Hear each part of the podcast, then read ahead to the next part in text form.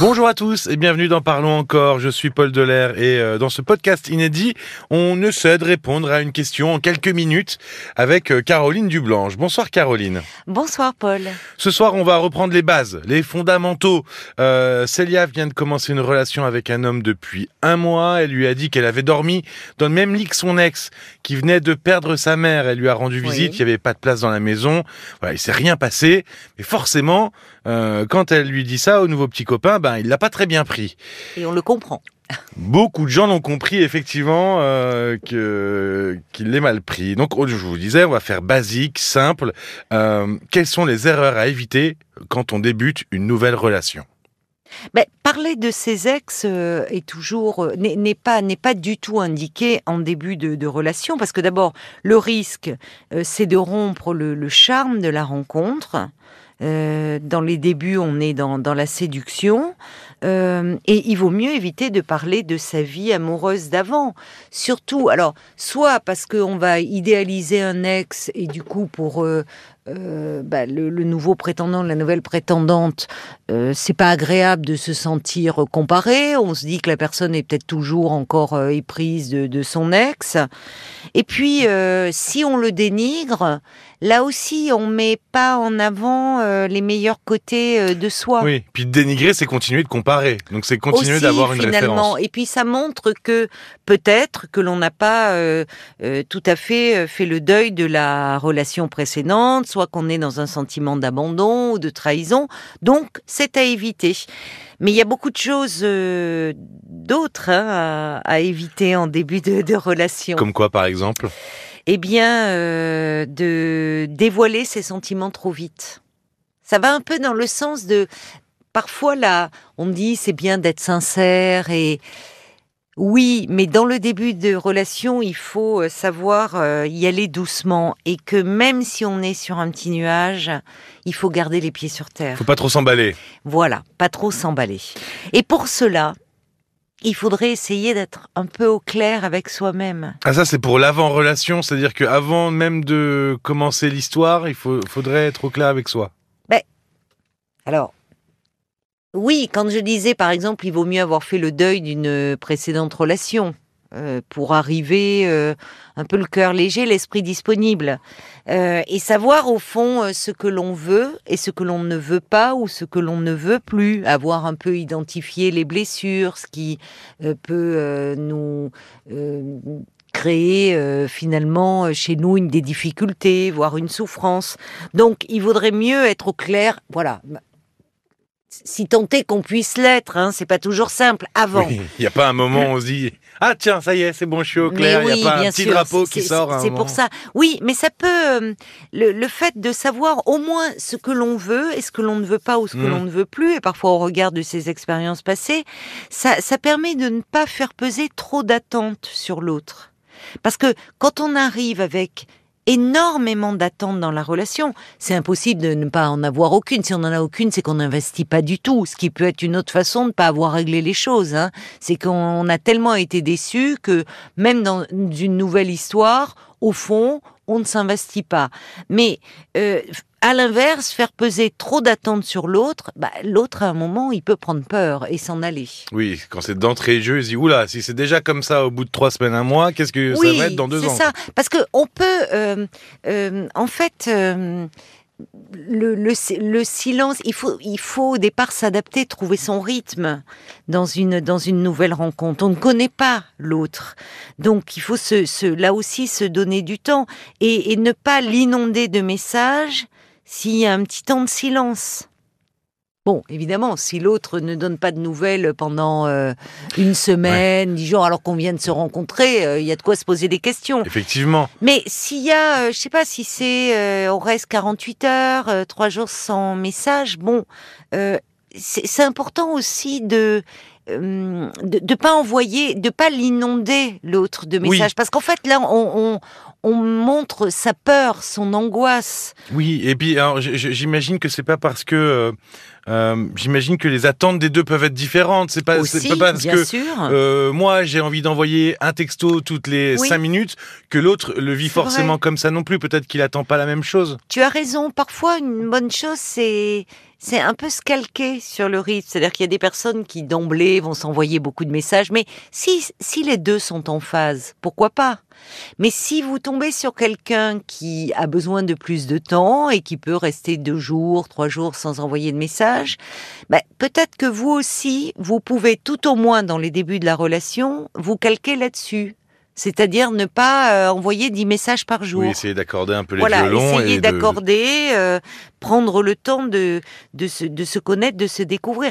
Et de la même façon, ne pas dévoiler euh, ses sentiments trop vite. Alors, on le sait ça tous, mais parfois, et particulièrement les femmes, c'est quand même très féminin, on a souvent besoin d'être rassuré par des mots, et puis parfois, pris dans le feu de l'action, un câlin un peu débordant, on peut très vite euh, se risquer à dire un je t'aime à quelqu'un qui peut se dire, oh là là, euh, qu'est-ce qui se passe Le là je t'aime, il fait peur. hein. Mais oui, mais alors c'est parti. Oui, ça fait peur. Voilà. Et j'aime bien ton marrant. sourire et ta réaction. Non, mais c'est très marrant. Tu le es je un homme. Oui. Je trouve ça le très drôle, fait peur. au Finalement, parce que il y, a- y rien de plus beau que je t'aime, mais finalement, ça fait oui. peur. Oui, mais justement, il a, il a de la valeur. Euh, et, et là aussi, euh, ça fait souvent peur aux hommes quand les femmes se disent trop vite je t'aime. Alors, à l'inverse, pouvez, les hommes séducteurs, ils ont très bien compris. Et eux, ils ne sont pas avares de mots d'amour. Ils savent dire aux femmes ce qu'elles ont envie d'entendre. Mais dans les débuts d'une relation, il faut bien sûr être à l'écoute de l'autre, mais surtout à l'écoute de soi-même. Et C'est-à-dire, eh bien, c'est-à-dire être attentif au, à ce que l'on ressent en face de l'autre, à ce qui se passe, à ce que l'on éprouve, euh, à euh, des petites choses qui sont euh, pas forcément tout de suite ce que l'on ressent même émotionnellement, enfin Oui, ou parfois. dans son corps, on se sent un peu crispé, un peu tendu, un peu. parfois on a les conseils des copains ou des copines Oui. qui nous disent à ce moment-là fais ci, à ce moment-là fais ça, et si on le sent pas, autant pas le faire. C'est plutôt c'est ça. C'est ça, être attentif à, à ce que l'on à ce que l'on ressent, à, à ce- un peu son sixième sens, et que avant de se dévoiler euh, trop vite, euh, bien, on peut parler de beaucoup d'autres choses, parler de, de sa vie, de son mode de vie, parler de soi, parler de ses projets, de ses désirs, être à l'écoute de l'autre aussi, sans pour autant euh, euh, dans les débuts d'une relation, dans le je t'aime qui peut venir dans comme ça un moment d'intimité, un peu un moment de fusion, il y a souvent une question derrière tout ça. On a envie que l'autre euh, nous réponde aussi vite. Mais là, quand je dis être attentif, les, les actes ont souvent euh, plus d'importance que les mots Mhm. dans les débuts d'une relation. C'est-à-dire la façon dont l'autre va se comporter, c'est-à-dire est-ce que il va être attentif à nous, euh, à savoir euh, euh, être dans, un peu dans la découverte, euh, poser des questions un peu sur nous, sur ce que l'on est, sans être intrusif, mais savoir si on s'est pas vu d'un petit moment comment s'est passée la semaine.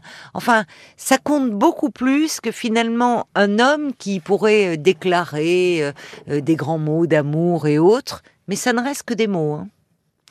Donc Oui, parfois les petites attentions. il faut des attentions, c'est-à-dire, c'est aussi, il faut aussi, il y a des plein de petits signaux euh, qui peuvent nous faire prendre conscience, enfin nous dire si on est important ou pas aux yeux de l'autre. On parle là de pas parler de ses ex. euh, tu parles aussi de pas trop dévoiler ses sentiments. À l'inverse, Trop vite. Trop vite, oui.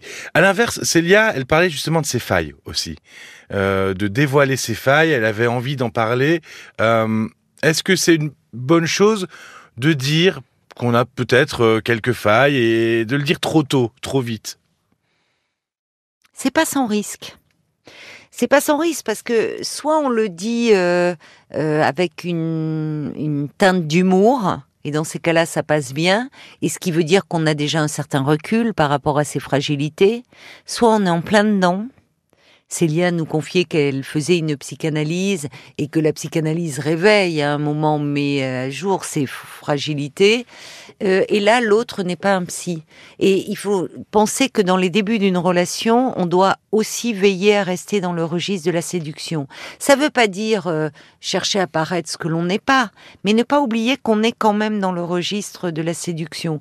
Donc être dans la sincérité, oui, mais ne pas faire peser euh, sur l'autre trop nos problématiques ou difficultés personnelles. Oui, parce que la personne en face peut se retrouver encombrée, j'imagine. Et puis alors. Oui, c'est ça. Et puis ça donne une image de nous-mêmes qui peut être un peu faussée. Oui. Finalement. Oui, et Euh, puis finalement. à mettre en avant euh, trop.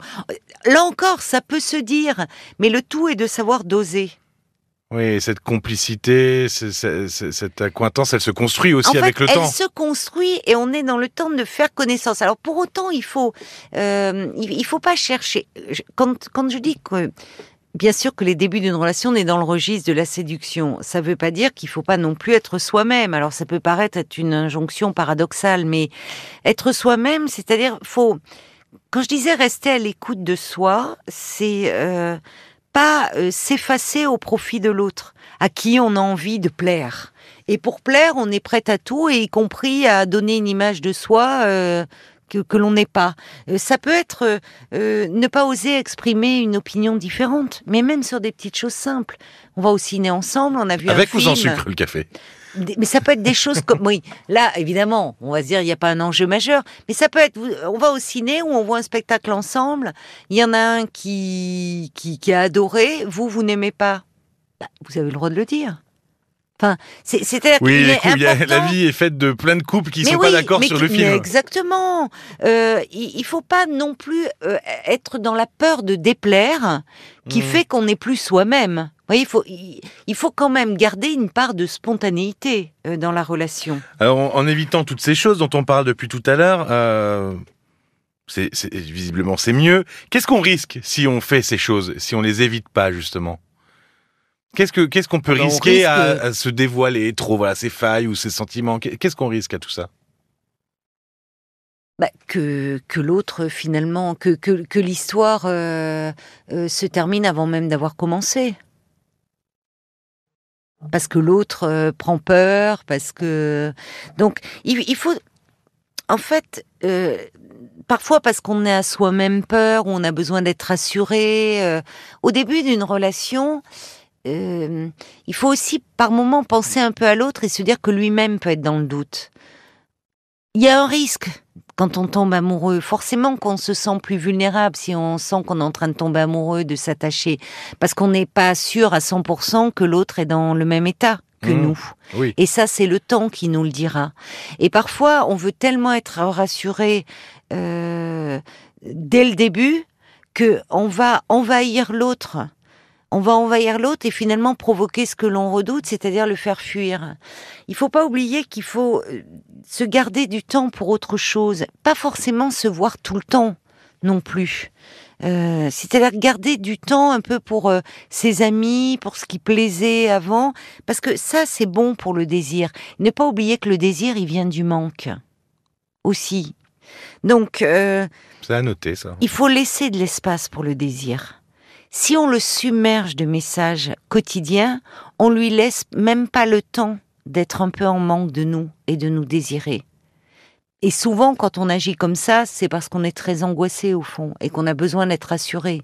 Donc, ça vaut la peine de, de, de réfléchir à ça, parfois de prendre sur soi quand c'est possible. Et si vraiment on est trop, on se sent trop fragile, trop angoissé, euh, de faire un peu un travail sur soi, d'être un peu accompagné là-dessus. Eh ben, merci beaucoup, Caroline. Merci à toi, Paul. Si on vous manque un peu et que vous désirez nous écouter, eh ben euh, allez sur l'appli RTL ou sur rtl.fr. Vous pourrez Oui. écouter euh, euh, Marie-Laure ou Élise, dont l'ex lui envoie toujours eu une lettre par mois depuis trois ans. Et puis euh, comment apaiser sa relation avec son ex-femme? Bah, C'est la question que Oui. se pose Michael sur les replays de l'émission. Si vous souhaitez euh, comme participer, ben vous pouvez nous écrire carrément parlons-nous rtl.fr pour poser une question euh, personnelle à l'antenne euh, tous les soirs à partir de 22h. Et puis euh, ben on vous embrasse. Merci de votre écoute et on se retrouve très vite, vous inquiétez pas. À très vite. Parlons encore. Le podcast.